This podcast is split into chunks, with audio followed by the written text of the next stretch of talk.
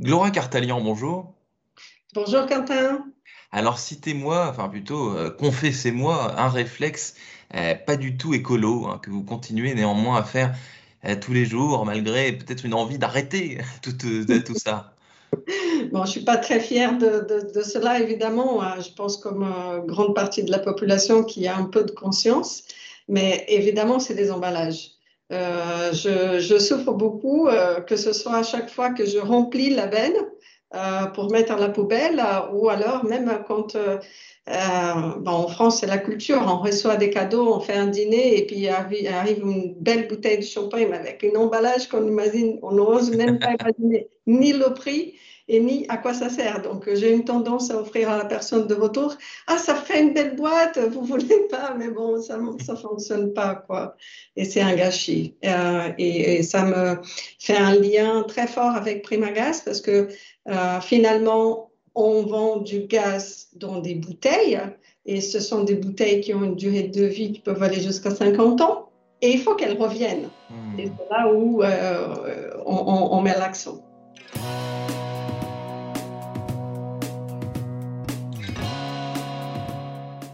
Bonjour à tous et bienvenue au Talk Décideur du Figaro en visio. Euh, aujourd'hui sur mon écran et sur le vôtre, Glora Cartalian, bah, qui aimerait, euh, qui aimerait moins d'emballage, hein, moins de consommation d'emballage, évidemment, comme beaucoup de, de, Français un peu consciencieux, vous l'avez dit, mais qui est donc présidente en France de Primagaz, le distributeur de gaz créé en 1934, donc distributeur de gaz, vous venez de le dire d'ailleurs en, réaction à ma première question, euh, qui lui utilise les mêmes bouteilles de gaz depuis combien de temps d'ailleurs? Parce qu'on les voit, ces bouteilles de gaz, on les voit circuler euh, parfois aux stations-service, etc.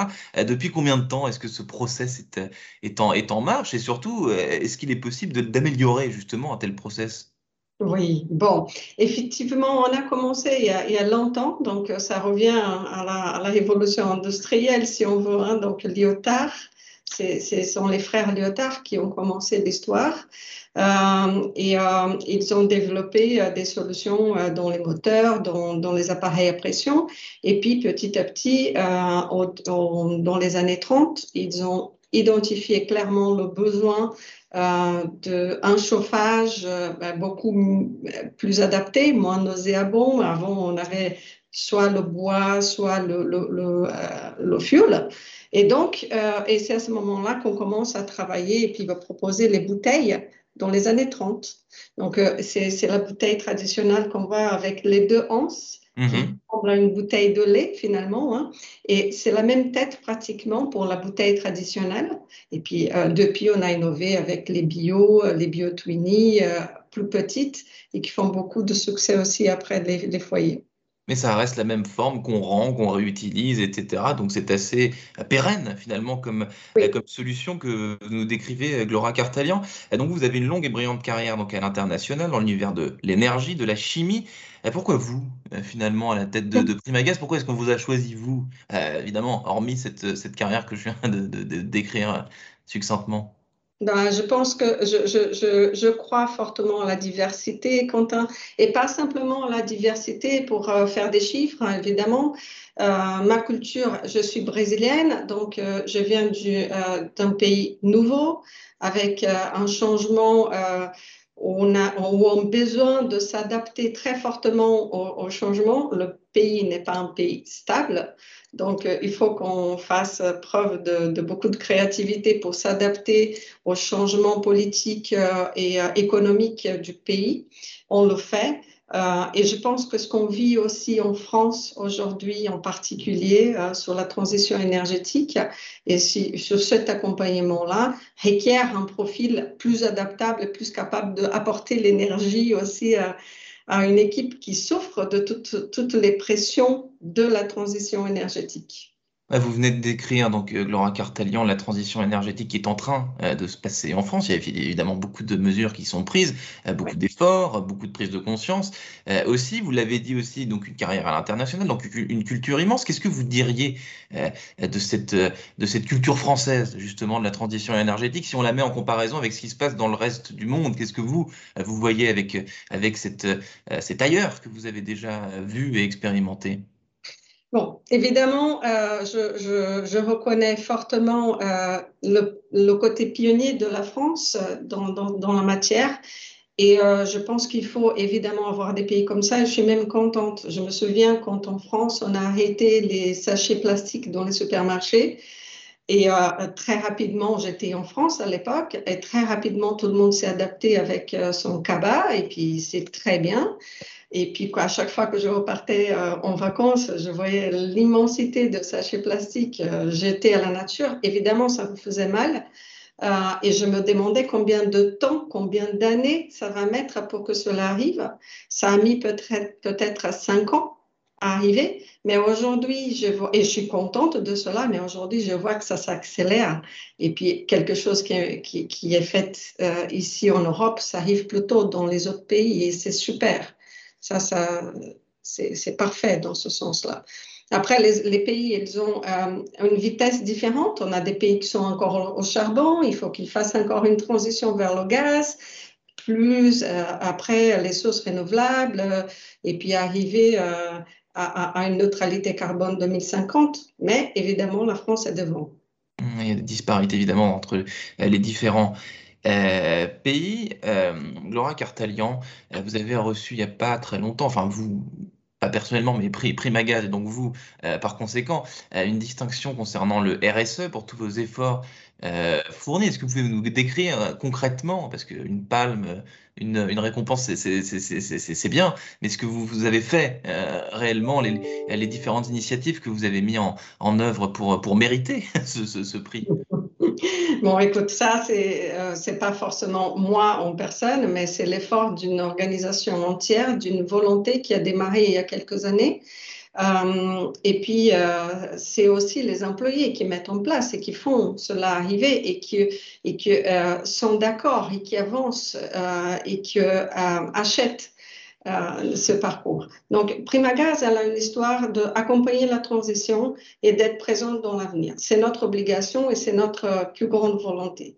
Donc, euh, dans, notre, dans notre parcours RSE, il y a la responsabilité numéro un, c'est de euh, distribuer 100% des énergies renouvelables en 2040 déjà. Donc, il y a un parcours important et difficile à, faire. Donc, on, on, déjà, cet axe euh, est, très valorisé dans notre rapport et euh, euh, par cet organisme Ecovadis qui nous a décerné la médaille platinum, dont on est très fiers. mais aussi, en plus de ça, aujourd'hui, on a déjà des solutions, des produits bio, que ce soit le propane ou plus récemment, on vient de lancer, je ne sais pas si vous voyez derrière moi, la bio butane. Donc, ce sont des bouteilles avec déjà 51% de, produits renouvelables dedans. Euh, et puis euh, après ça, il y a notre empreinte carbone de notre opération qui on s'engage déjà à la diminuer de 25% en 2025 et à arriver à neutralité en 2030. En plus de ça, on accompagne évidemment euh, euh, la politique euh, du gouvernement pour la mobilité, les transports lourds. Donc, on est là avec nos stations GNV, on a été pionniers, on accompagne, on continue d'ouvrir des, des, nouvelles stations. quoi d'autre que je pourrais vous faire voir? Nos sites. on, est en train de construire un site vitrine d'un point de vue de la biodiversité. Donc, euh, pour la préservation des crapauds, c'est ce qu'on mhm. a dans notre, dans notre site. Donc, euh, et avec euh, la volonté d'avoir 100%, 75% pardon, de nos sites à, à, court, moyen terme déjà avec euh, une approche écologique en respect de la biodiversité. Hmm. On, est, euh, euh, on accompagne la Fondation de patrimoine pour la nature en particulier. enfin bon, je pourrais faire une liste. Vous avez pléthore d'exemples, de, Laura Cartelian, mais je, vous remercie infiniment. Aujourd'hui, on parle beaucoup de, l'inflation sur différents produits, et notamment sur, sur le gaz. Qu'est-ce que vous avez à dire à ça? Qu'est-ce que vous, observez, vous, concernant le prix du gaz Est-ce que ça va vraiment augmenter? Est-ce que ça va vraiment devenir plus cher? Racontez-moi. Bon, euh, ça, c'est un point très important, Quentin, et merci de, l'aborder parce qu'il est très cher pour nous. On essaye, euh, on essaye, non, on le fait, on se met à la place de notre client. Euh, notre client, notre consommateur, il souffre autant que nous de ces hauts et de ces bas. Et donc, on a une politique et on a décidé, elle a pris la décision Primagaz aujourd'hui, de ne pas augmenter ses prix. de, en tout cas pendant l'hiver, on se dit, eh, c'est la visibilité qu'on a, on va faire tous les efforts nécessaires pour essayer d'être encore plus productif, pour trouver des solutions et pour contenir l'augmentation de prix par rapport au client final. Il faut rappeler que euh, nous ne sommes pas une énergie avec des prix régulés par l'État, pas par des prix régulés, donc euh, on n'aura pas, pour une décision comme ça, des aides de l'État parce qu'on n'augmente pas. Mais bon, c'est notre décision et on accompagne nos clients. Mmh, Laura Cartalian, dernière question. Vous avez également créé un podcast baptisé Y a-t-il de l'eau? Dans le gaz euh, qui entend donc déconstruire les idées reçues sur le gaz. Le, cliché le plus fréquemment entendu sur le gaz, c'est quoi? Peut-être le, prix d'ailleurs que vous venez d'évoquer, ou c'est encore autre, autre, chose? Ah, Je pense que c'est un, manque de connaissances vraiment. Hein. Donc cette histoire de l'eau dans le gaz, euh, que ce soit ici au Brésil, on l'entend partout. Hein. Donc euh, c'est vraiment un manque de connaissances, c'est pas possible, ça n'arrive pas. Après, évidemment, euh, si, on, euh, si on regarde euh, notre, notre produit, bah, entre le fait que ça, c'est le premier cliché. Le deuxième, je pense qu'on ne peut pas, on ne peut pas échapper à ça, c'est l'image que l'électricité, elle, est moins chère. Hmm. Et c'est pas vrai. C'est vraiment pas vrai. Donc, on, est, on est autour de 20% moins cher que, que l'électricité quand on fait les calculs avec euh, euh, tout ce qu'on dépense pour le même. Euh, et mais il y a tellement d'aides de l'État vers la pompe à chaleur et tout ça qui fait mmh. finalement le, le, client final il, il, a du mal à se retrouver. Donc mmh. ça c'est les deux plus grands clichés. C'est c'est l'eau et puis c'est le prix et euh, enfin bon, le pouvoir calorifique qui est beaucoup plus important que les autres énergies. Glora Cartalian, présidente de, de Primagaz en France, merci infiniment d'avoir répondu à mes questions pour le talk décideur euh, du Figaro. Bah, écoutez, je vous souhaite euh, une bonne journée et un bel hiver. Merci beaucoup, Quentin.